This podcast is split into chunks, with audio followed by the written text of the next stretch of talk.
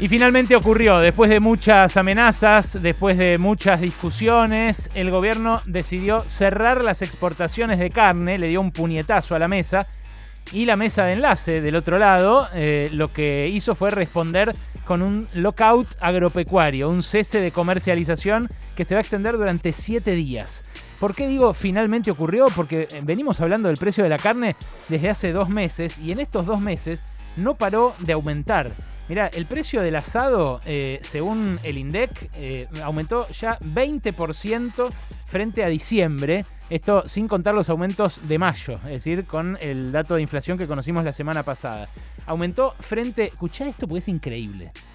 Frente al momento en el que asumió Alberto Fernández, subió 120% la carne, o sea, más que duplicó el precio. Viste que ahora el kilo de asado está en cualquier lugar, eh, en el, en el acuerdo del gobierno está menos, pero en cualquier lugar está 600, 700 mangos el kilo de asado. Y hay lugares, por supuesto, lugares VIP, lugares más especiales, donde ya pasó de mil, ya pasó de una luca. Ahora, eh, la carne es eh, un consumo muy sensible para, para la Argentina y en todos los cortes se dieron aumentos similares. La carne, la carne picada común, que el mes pasado fue la única que estuvo por debajo de la inflación promedio, viene aumentando 24% en lo que va de este año. Y desde que asumió Alberto duplicó. Entonces, eh, este es un problema que el gobierno tiene que atender de una u otra manera. Anoche, eh, el presidente Alberto Fernández atendió eh, este reclamo y adelantó la medida que finalmente hoy terminó de concretarse. por supuesto, antes de la reacción de los dirigentes del campo que están absolutamente en contra de cualquier forma de administración del comercio exterior. Ahora, ¿cuánto gasta en promedio eh, una familia argentina en alimentos de su ingreso? De su ingreso, ¿cuánto gasta? Y esto es un dato, ¿eh? porque Argentina es uno de los países que más alimentos produce del mundo y sin embargo es también uno de los países donde más de nuestro sueldo nos gastamos en morfar. Una quinta parte del ingreso de una familia promedio va a alimentos. Dentro de eso, en el promedio del país, en carne gastamos un 8%. O sea que si la carne sube 10%, la inflación es del 0,8%. ¿Se entiende el nivel de, importancia que tiene la carne para la dieta de los argentinos? Bueno, lo que eh, marca esa importancia es que eh, Alberto Fernández decidió archivar la política que venía eh, siguiendo hasta ahora, que era tratar de fijar incentivos y maniobrar frente a los actores importantes del sector, ante los frigoríficos exportadores, ante los frigoríficos consumeros, que son los que proveen acá las carnicerías, eh, y ante los productores también, por supuesto, eh, pero la verdad que sin resultados. Claro, venía acostumbrado el sector a políticas que dictaban directamente ellos. O sea, con Macri, eh, perdón, ¿no? Pero no es, no es por una alusión que le quite responsabilidad a Alberto Fernández. Alberto Fernández tiene mucha responsabilidad en que la carne haya subido más del 100% desde que asumió. Pero durante el gobierno de Macri, la manija del sector agropecuario la tomó la propia dirigencia agropecuaria. Hubo eh, un ministro de agroindustria que era antes eh, presidente de CRA y después otro ministro de Agroindustria que era antes presidente de la Rural. Entonces directamente dos de las entidades que forman la mesa de enlace tomaron el control de las políticas para el sector durante el gobierno de Macri. ¿Y cuál fue el resultado de esas políticas? Porque eso es lo que nos va a eh, permitir concluir si está bien o no bloquear las exportaciones. Argentina está llamada a ser una potencia exportadora de carne, pero tiene que encontrar el equilibrio para que acá se pueda seguir comiendo carne al ritmo al que desean los consumidores locales. Si no, ¿para qué? Es lo mismo, eh, en este caso eh, me parece es lo mismo que eh, la decisión de trabajar más o no. Si no vas a poder disfrutar esa guita que haces trabajando más, autoexplotándote, ¿para qué lo vas a hacer?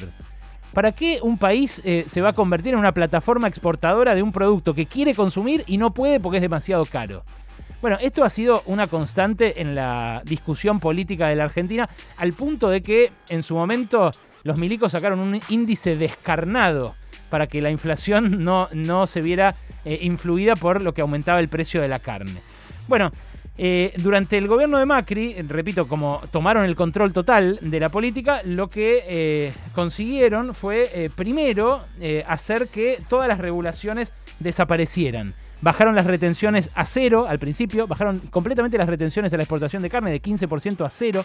Eh, después se las restablecieron en 2018 cuando se armó la crisis que nos eh, llevó a las costas del Fondo Monetario. Les pusieron ahí una alícuota del 12%, pero con un tope de 3 pesos por dólar, lo cual hizo que se fuera licuando esa retención hasta que en 2019 ya tenían de vuelta 5% de retenciones a la exportación. Liberalizaron completamente el comercio exterior de carne, eh, liberaron los mercados locales también, todas las intervenciones, todos los acuerdos de precios, todo lo que había de control sobre los frigoríficos y demás. Eh, y bueno, uno pensaría, está bien, haciendo eso, nos convertimos en una potencia exportadora, pasamos a faenar muchas más eh, cabezas de ganado, se dio un incremento brutal en el peso promedio de faena, por ejemplo, engordaron más las vacas porque tenían más incentivos los productores. Bueno, nada de eso pasó.